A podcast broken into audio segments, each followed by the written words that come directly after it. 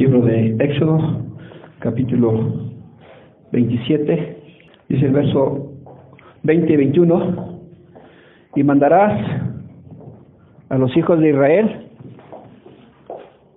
que traigan el aceite puro de oliva machacadas para el alumbrado, para hacer arder continuamente las lámparas, en el tabernáculo de reunión, afuera del velo que está delante del testimonio, las pondrá en orden Aarón y sus hijos para que ardan delante del Eterno desde la tarde hasta la mañana como estatuto perpetuo de los hijos de Israel por sus generaciones. Nos habla aquí este pasaje del aceite, de cómo el candelero tenía que tener aceite. Y antiguamente no había velas, ustedes se acuerdan que no había velas. No había, eh, como tenemos las candelas, que las llamamos nosotros las candelas, los velas, no tenía eso. Era un aceite que se le preparaba y se le ponía la mecha. Ustedes vean cómo se le hacía, vean la lámpara, cómo se le pone esa mechita en el aceite. Así se, así se usaba, pero tenía que ser un aceite muy puro, muy, muy este, refinado. Entonces, ese aceite nos habla también de la pureza, cómo tenía que ser. Entonces, ese candelero que se mostraba tenía seis brazos y uno en medio, ¿se acuerdan? Dicen los, el pueblo, eh, los sabios del pueblo de Israel, los seis brazos representan al hombre en, su número seis y que el medio gira todo a, a, través del Eterno, todo eso, todo nuestro mundo gira a través de él. Y es como él lo estaba diciendo en el libro de Éxodo 25, verso 8 y 9, que leíamos que Él quiere habitar. Dice aquí, y harán un santuario para mí, y habitaré en medio de ellos, conforme a todo lo que yo he mostrado, así será el diseño. Dice aquí que el Eterno está mostrándonos que Él está en el centro de todo esto, que es el centro. A pesar de que el candelero tiene siete brazos, uno está en medio, y es el que Él es el que brilla a través de la humanidad es una, una lámpara para nosotros, una luz que tiene que alumbrar al mundo. De, él se, se va generando, se va nutriendo todas las demás lámparas de ese, de ahí. Por eso era importante que las lámparas tuvieran aceite. Esto significa que si el Eterno no está en nosotros, no hay aceite. ¿Y qué significa la lámpara? ¿Usted sabe qué significa la lámpara? ¿Qué es el Salmo 119, versículo 105? Es tu palabra. Entonces la lámpara es la palabra. Segunda de Pedro dice 1.19. ¿Qué dice? Que alumbre como una antorcha. ¿Sí? ¿Lo tiene? Segunda carta de Pedro 1.19.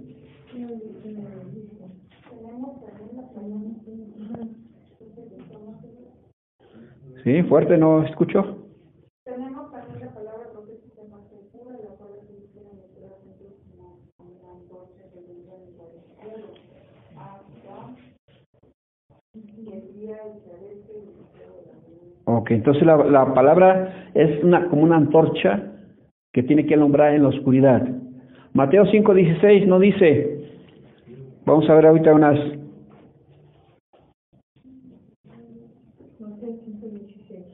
Así luz delante de los hombres, para que vean vuestras buenas obras y glorifiquen a vuestro Padre que está en los cielos. ¿Qué dice? Así alumbre vuestra vida. Entonces, si nosotros tenemos la palabra en nuestro corazón, nuestra vida va a brillar. Sí. Juan 12:35.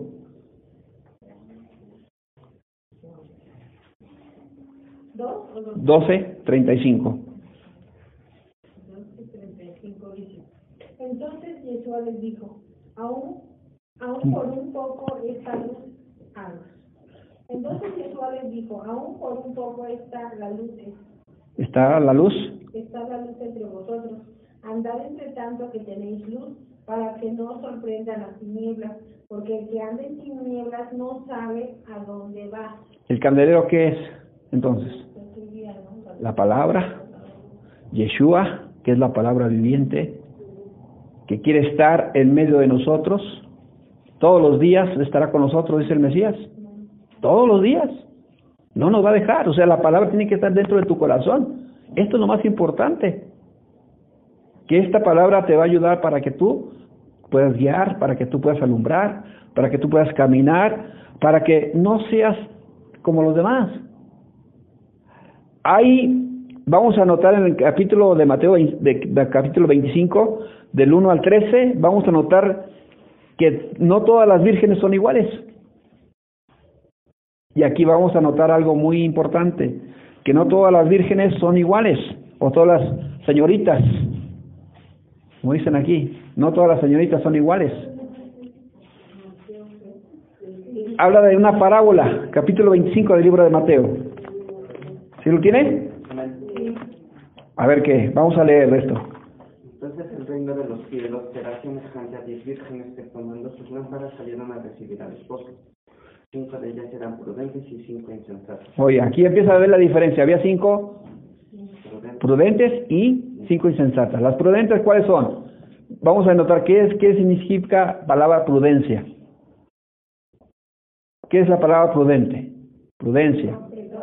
Precavido, que sabe, que entiende, que razona. Ahora la, la insensata, ¿cuál es? La que no presta atención, la que no está al cuidado.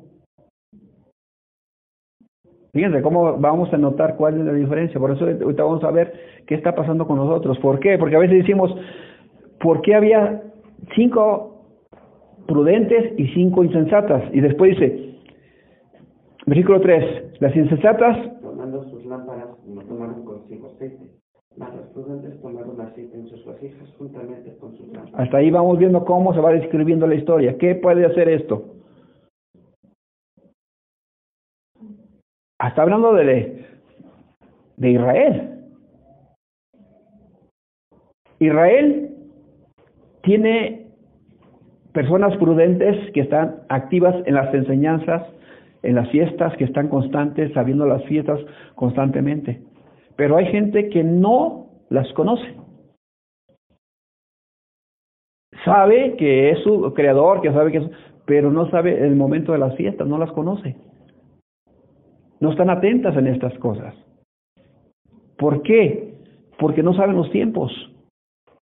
Y entonces, estas prudentes están en el tiempo adecuado, constantes, firmes en sus decisiones, que están haciendo las citas día a día, están pendientes. Por eso no les falta nada. Pero las otras son imprudentes, no saben en qué tiempo van. Por eso dicen, denos de su aceite. No, dicen ellas, no te podemos dar de nuestro aceite. ¿Por qué? ¿A quién estaban esperando? Ahora, todos sabemos el tiempo de, de cuando venga el esposo. ¿Por qué no? Entonces quiere decir que usted es una insensata. Tiene que ser una mujer prudente. Una... Tenemos que saber los tiempos.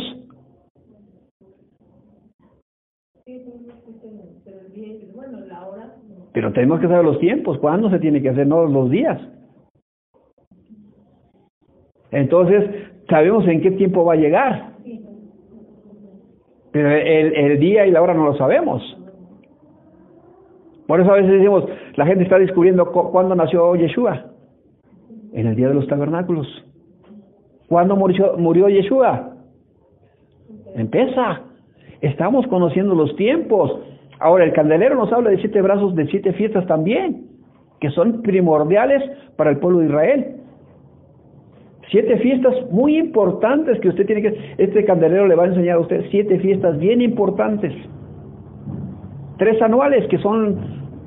¿Cuáles? Dijimos dos, falta una. La fiesta de Shavuot. Estas tres tienen que presentarse el pueblo de Israel tres veces al año. Tenemos que presentarnos. Y habla de otras cuatro, siete, otras, estas tres, eh, cuatro fiestas más, que son las siete, para podernos enseñar toda la tradición, toda la cultura judía. Y tenemos que conocerlas. Y ustedes, ustedes, saben cuándo son, fiestas de Purín. ¿Cuáles son? ¿Cuáles son? A ver, dígame. La fiesta de las primicias.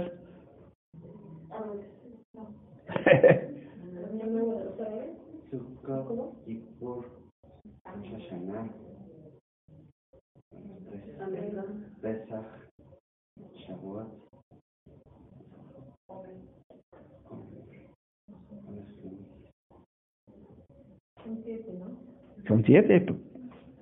Tenemos que saber porque somos las prudentes. Por eso aquí, si nosotros no conocemos, a veces decimos los tiempos. ¿Cuándo es el tiempo de Rosh? ¿Rosh qué? Cabeza de año. Tenemos que empezar a anotar, porque esto es importante, tenemos que empezar a conocer las fiestas, porque si no vamos a ver como estas mujeres insensatas por eso el mundo usted vea, dice que viene Cristo, que viene acá y que viene allá, pero no saben el día ni la hora. Otros hablan de los juicios del Eterno, pero ¿qué tiempo estamos? ¿Usted sabe cuándo son los juicios? ¿Cuándo son los juicios? En el día de Yom Kippur. Yom Kippur. En Purín. Por el juicio. Tenemos que empezar a ver que esto es algo importante, para, este número 7 es importante para nosotros. Y además dice, vamos a ver lo que dice Isaías 11.2. ¿Qué significan los siete brazos?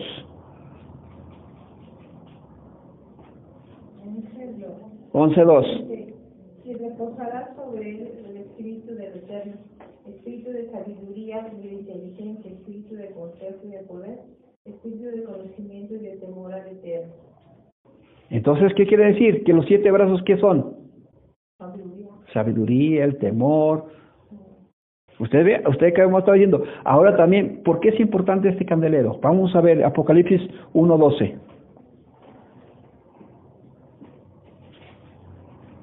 Dice, Y me volví volví para ver la voz que hablaba conmigo, y siete candeleros de oro. Ahora, este candel, estos candeleros representan a alguien, estos siete candeleros, representan a la congregación, a las iglesias, dice, dice, lo, da, lo da Juan. Ahora, estos siete candeleros que están ahí, que están alumbrando al mundo, somos todos los congregantes, somos la luz del mundo. Todos nosotros tenemos que hacer un candelero, nosotros, si no te quitaré tu candelero de su lugar, si no te hubieras arrepentido. Ahora también, este hombre está viendo un diseño muy especial, no está viendo algo terrenal. Juan está viendo alguna visión, como se le mostró a quién? A Moisés. Cuando él estuvo ya en el monte Sinaí, se le mostró el, tab el tabernáculo dise diseñado, este, no era terrenal, sino figura de lo celestial. Todo se le mostró a él. Entonces, este candelero que estaba allá, fíjense cómo está, cómo está diseñado. Vamos a Apocalipsis 4, 4, 5. Vamos a ver, vamos a adelantarnos que estamos ahí. Apocalipsis 4, 5. Y delante del trono,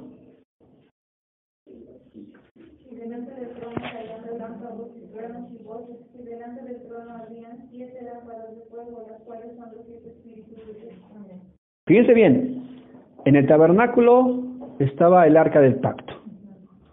Y a un lado de ahí estaba el candelero. ¿Qué quiere decir esto? Que en el trono de esto, la parte ahí en el trono siempre va a estar ahí el candelero. ¿Quién es el candelero? Yeshua. Está la diestra de Dios Padre. Siempre está ahí Yeshua intercediendo por nosotros.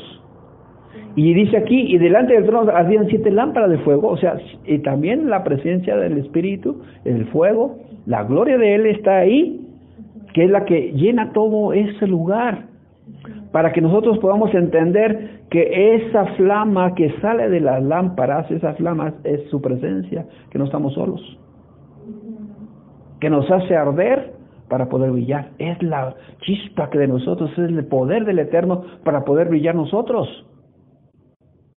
Sin esa chispa no hay. Entonces, si nosotros estamos leyendo la palabra, ¿La palabra qué es? Decíamos. La lámpara. Entonces, cada vez que nosotros vamos a, a, cargarnos del poder del Eterno, esa es la energía que tenemos que tener en nuestro depósito. Sin esa energía no podemos. Estamos vacíos. ¿Puedes haber una lámpara pero sin aceite? No hay. Y por eso ahora vamos a entender las, las, las, las mujeres. Mire, vamos al capítulo que estamos 25. Dice el versículo 4. Malas prudentes tomaron aceite en sus vasijas juntamente. Malas, ¿qué? Las insensatas tomaron sus lámparas, no tomaron consigo aceite. Las insensatas no tomaron aceite. Se confiaron. ¿No estará pasando lo mismo que nos estamos confiando el día de hoy? No estamos leyendo la palabra. No estamos siendo llenos de la presencia de Dios. Y a veces la gente dice, no tiene ganas ni de congregarse. Mucha gente está muriendo espiritualmente. Están abandonando hasta las filas del Señor porque no hay aceite. Entonces, esto me está diciendo que tengo que ser responsable delante del Creador. Yo tengo que ser responsable de cómo está mi vida. Por eso decíamos la mañana, ¿cómo está tu nivel de aceite?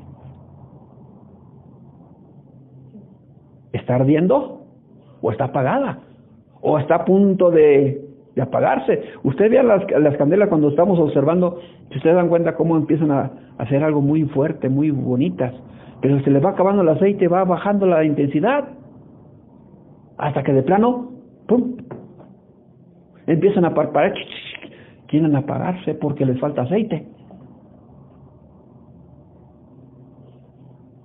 Y, y el Eterno nos compara así. ¿Te falta aceite? Te vas a apagar.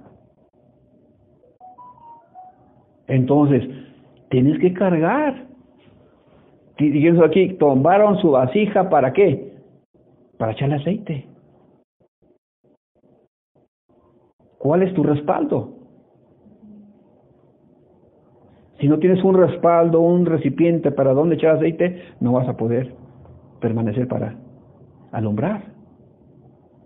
Entonces, nos empieza a decir aquí que se va a tardar el esposo. Dice el versículo 5. Y tardándose el esposo, cabecearon todas y se durmieron. Fíjense, todas se durmieron.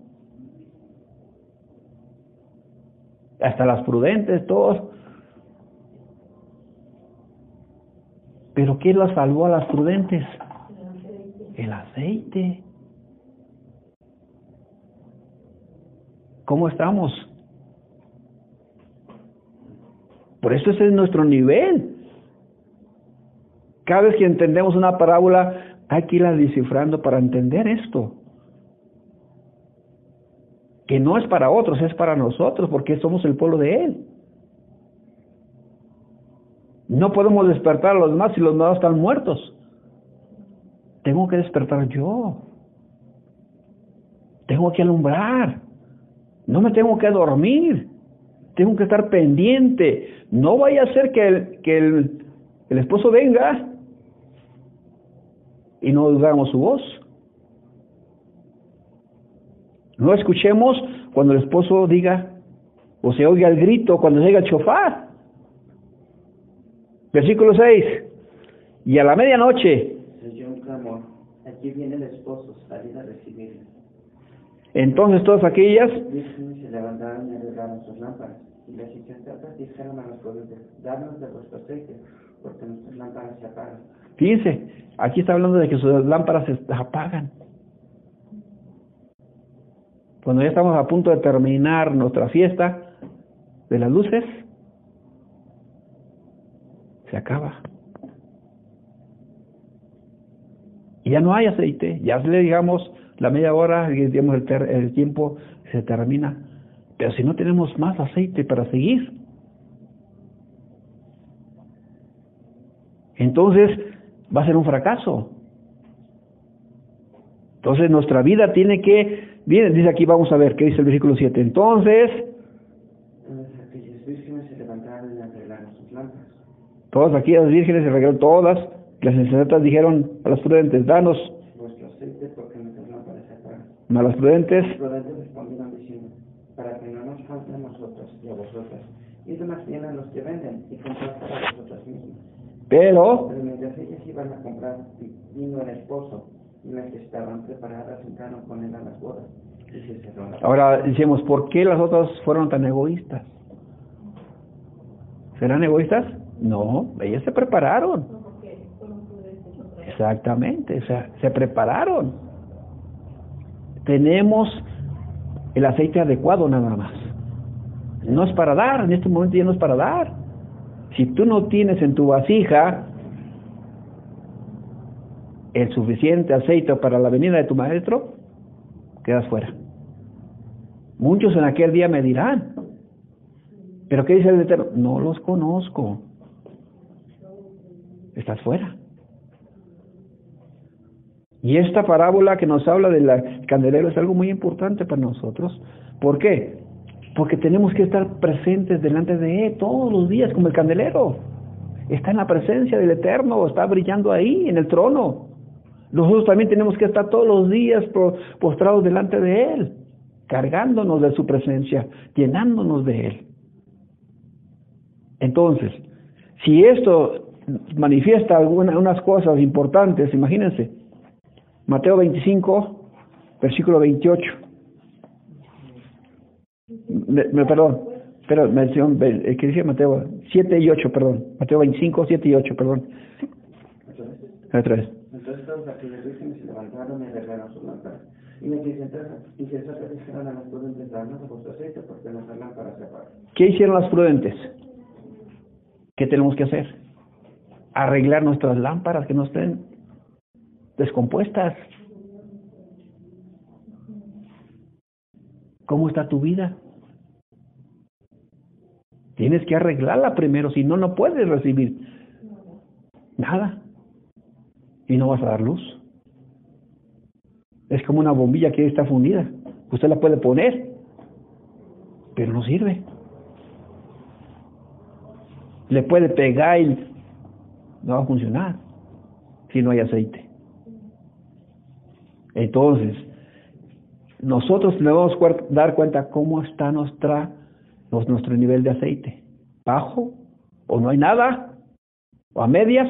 ¿O está muy alto? Nosotros tenemos que saber qué medida tenemos de aceite. ¿Cómo está? ¿Está ardiendo o se está apagando mi lámpara? O simplemente a veces como decimos, no tengo ganas ni de la palabra, no tengo ganas de, esto, no tengo nada. Quiere decir que me estoy muriendo. Que mi, mi, mi mechita se está parpadeando y se quiere apagar porque no hay nada que lo pueda alimentar. No hay aceite. Entonces tengo que volver a la palabra. Tengo que arrepentirme. Si no, dice el Eterno, voy a quitar tu candelero. La forma que nosotros podemos retroceder es arrepentirnos. Nada más. Ser sinceros con el Creador y decirle, Señor, no tengo aceite, perdóname, ayúdame, lléname. Porque necesito ser llenado de tu presencia. Para poder nosotros iluminar a los demás y para estar listos para la, la fiesta del Cordero, tenemos que estar llenos.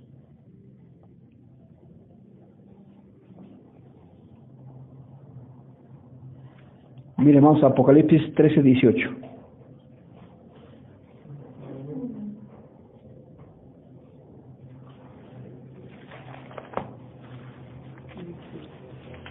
Trece, dieciocho. Trece.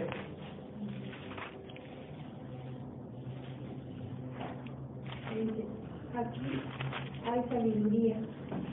Y el que tiene entendimiento, el número de la bestia. Apocalipsis 13, 18. ¿Sí? Ajá. pues es número de hombre y su número es 676. Ok, entonces el número del hombre es 6. No sé. El número del hombre es 6. Por eso la lámpara tiene que ser 6 más uno en medio, que es 7. La, el hombre imperfecto no va a alcanzar al eterno, no lo va a alcanzar. Tiene que llegar hasta el 7. Tiene que entender que se necesita un número más, si no va a ser marcado por la bestia. El número del eterno es 777, 777.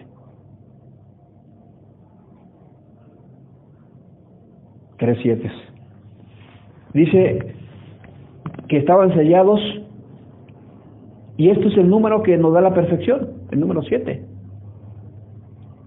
Ahora, si estos hombres, los 144 mil que nos dice aquí la escritura, 140, nos habla de que estos hombres tienen una piedra.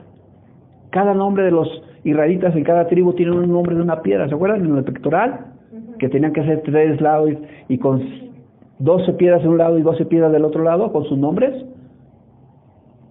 Pues es la entrada de las que tiene ahí la esta ciudad, la Nueva Jerusalén. Tiene 12 puertas que son los nombres y que nos dan también cada una de las piedras algo muy importante. Ahora, nuestro vestir eh, tiene que ser diferente a los demás. Entonces, si estamos nosotros caminando en el eterno, con santidad, tiene que haber un cambio en nosotros también. Hasta una nuestra forma de vestir. O sea, vean ustedes cómo la gente quiere traer su, su ropa bien entallada. Y entonces, ¿eso puede agradar al Eterno? No. Tiene que ver también santidad en nuestra forma de vestir. Y es la forma en que nosotros tenemos que caminar en este mundo para ser diferentes. Usted ve al, al pueblo de Israel, ¿por qué es diferente? ¿Cómo sabemos que es un israelita? Pues como de vestido. ¿Y cómo se identifica un cristiano? ¿Quién sabe quién será? Usted vea, no estamos caminando bien, estamos siendo imprudentes. No hay, un- no hay algo que nos identifique con esa santidad. Y tenemos que cambiar nuestra forma de, aún de, de hablar también. Porque esto nos está diciendo nosotros que hay una santidad, un nivel que debemos de cambiar nosotros y caminar de forma diferente. Con nuestro propio estilo, con el estilo de modelo del Eterno. Eh, Esa forma tenemos que caminar. Nuestros pensamientos, ¿cómo son nuestros pensamientos? El Eterno, tus pensamientos ni siquiera son mis pensamientos. ¿Por qué? Porque no estamos leyendo la palabra. Exhortándonos unos a otros con qué? Con salmos, con cantos, con esto. ¿Cómo habla nuestra boca? ¿Qué dice nuestra boca? Entonces, si nosotros tenemos que cambiar, primero tenemos que ver cómo estamos delante de Él. Hacernos un examen, un chequeo delante de Él. No podemos nosotros alumbrar si nosotros no hay luz. Entonces, vamos a ver lo que la, la palabra nos enseña. Primera de Pedro 1, 22 y 23.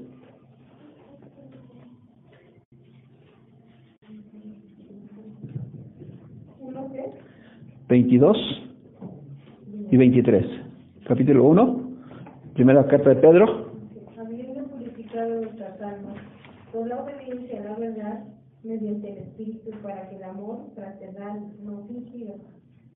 Ok. Amaos unos a otros entrañablemente de corazón puro, siendo renacidos no de simiente corruptible, sino de incorruptible, por la palabra de Dios que vive y permanece para siempre. Amén. Entonces, ¿qué nos está diciendo ahí la escritura? Siendo renacidos. Otra vez tenemos que nacer. No se confíen. No pensamos que ya la hicimos.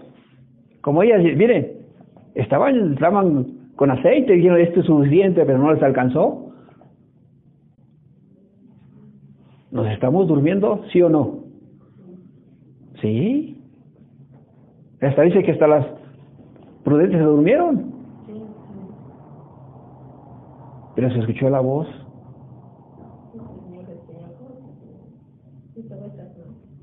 Mis ovejas oyen mi voz. Eh, entonces, cuando llegó el momento, ¿se acuerdan el día del Pentecostés de Shavuot? ¿Qué pasó? En capítulo 2, vamos al libro de los Hechos, capítulo 2, del 3 al 4.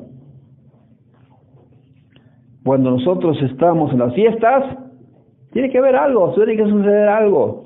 En Shavuot es cuando usted, Shavuot, usted tiene que entender que ahí está la chispa.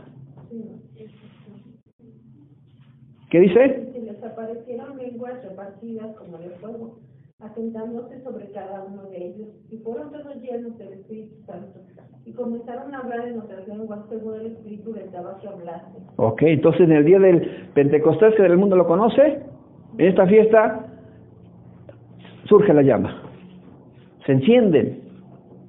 Quiere decir que en ese tiempo usted tiene que sacar toda la chispa para todo el año. Toda la energía tiene que llegar ahí, el aceite ahí, para que arda su lámpara.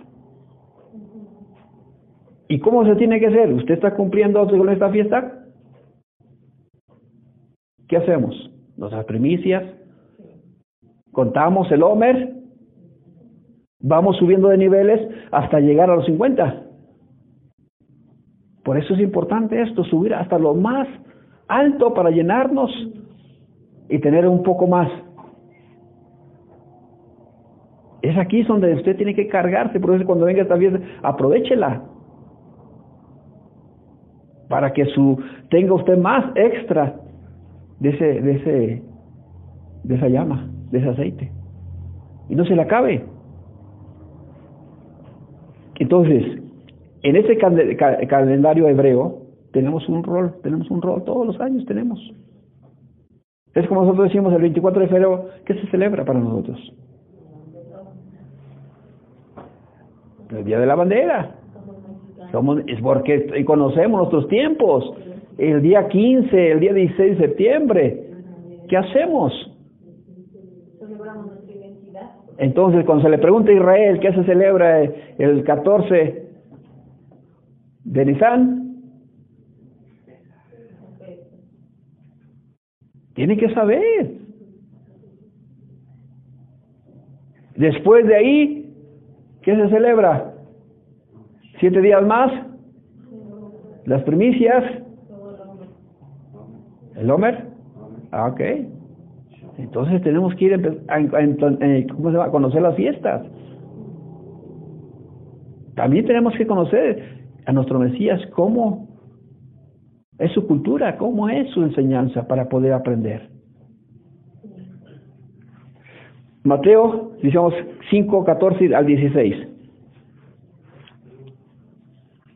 Entonces, si está conociendo este tiempo, usted tiene que ser luz. Al 16. Y vosotros sois la luz del mundo. Una ciudad asentada sobre un monte no se puede esconder.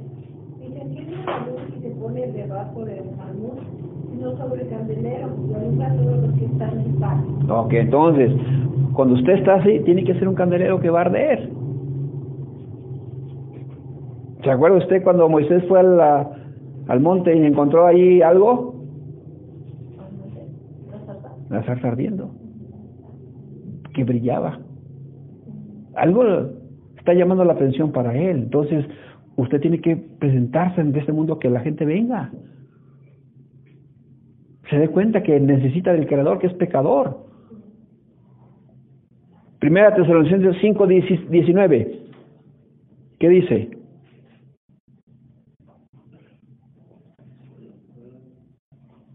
No apaguéis.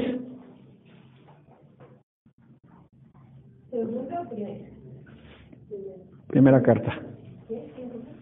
Tesalonicenses 5, 19.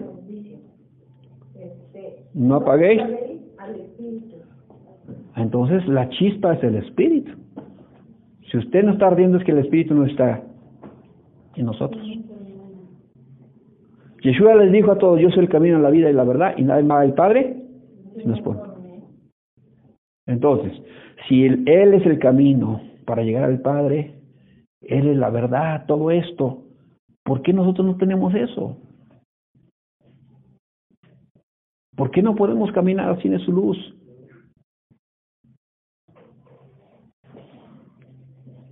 Vamos a ver qué dice Lucas 11:33. Nadie puede ocultar la luz.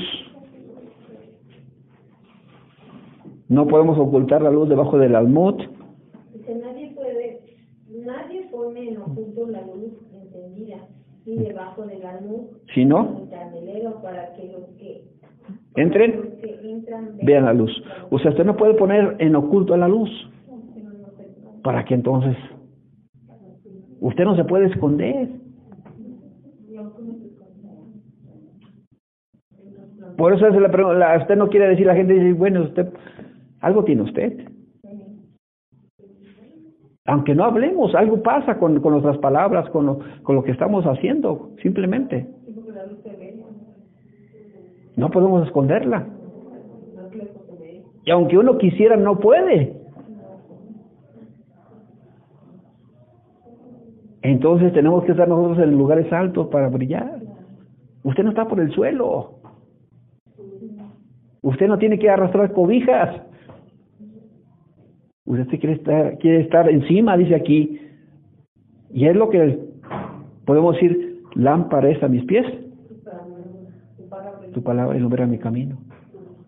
Entonces usted tiene que leer la palabra para que todo esto funcione. Es el pan de vida la palabra. Vamos a leerla para poder caminar y estar nutridos. Tengamos esa luz. Porque eso es lo que necesita el Eterno, que de dónde jalar nuestra energía, de dónde va a salir la energía si no hay alimento. Nuestro cuerpo de dónde necesita la energía? Del alimento, del pan. ¿Y qué tal si no come? No cena, no desayuna. Entonces necesitamos la energía de la comida. Aquí es la palabra, la que nos va a dar la energía. Sin eso no podemos vivir. Vamos a terminar con esto porque nos dice aquí la escritura que el Eterno nos pone a nosotros para hacer para brillar. Apocalipsis 2:7. Vamos a ver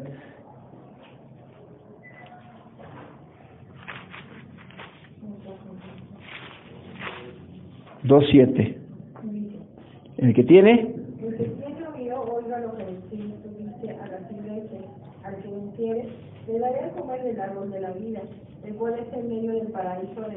¿por qué dice que nos va a dar la comida del Eterno, del paraíso? Porque ya no va a necesitar de la luz. Ya no vamos a necesitar de esa luz.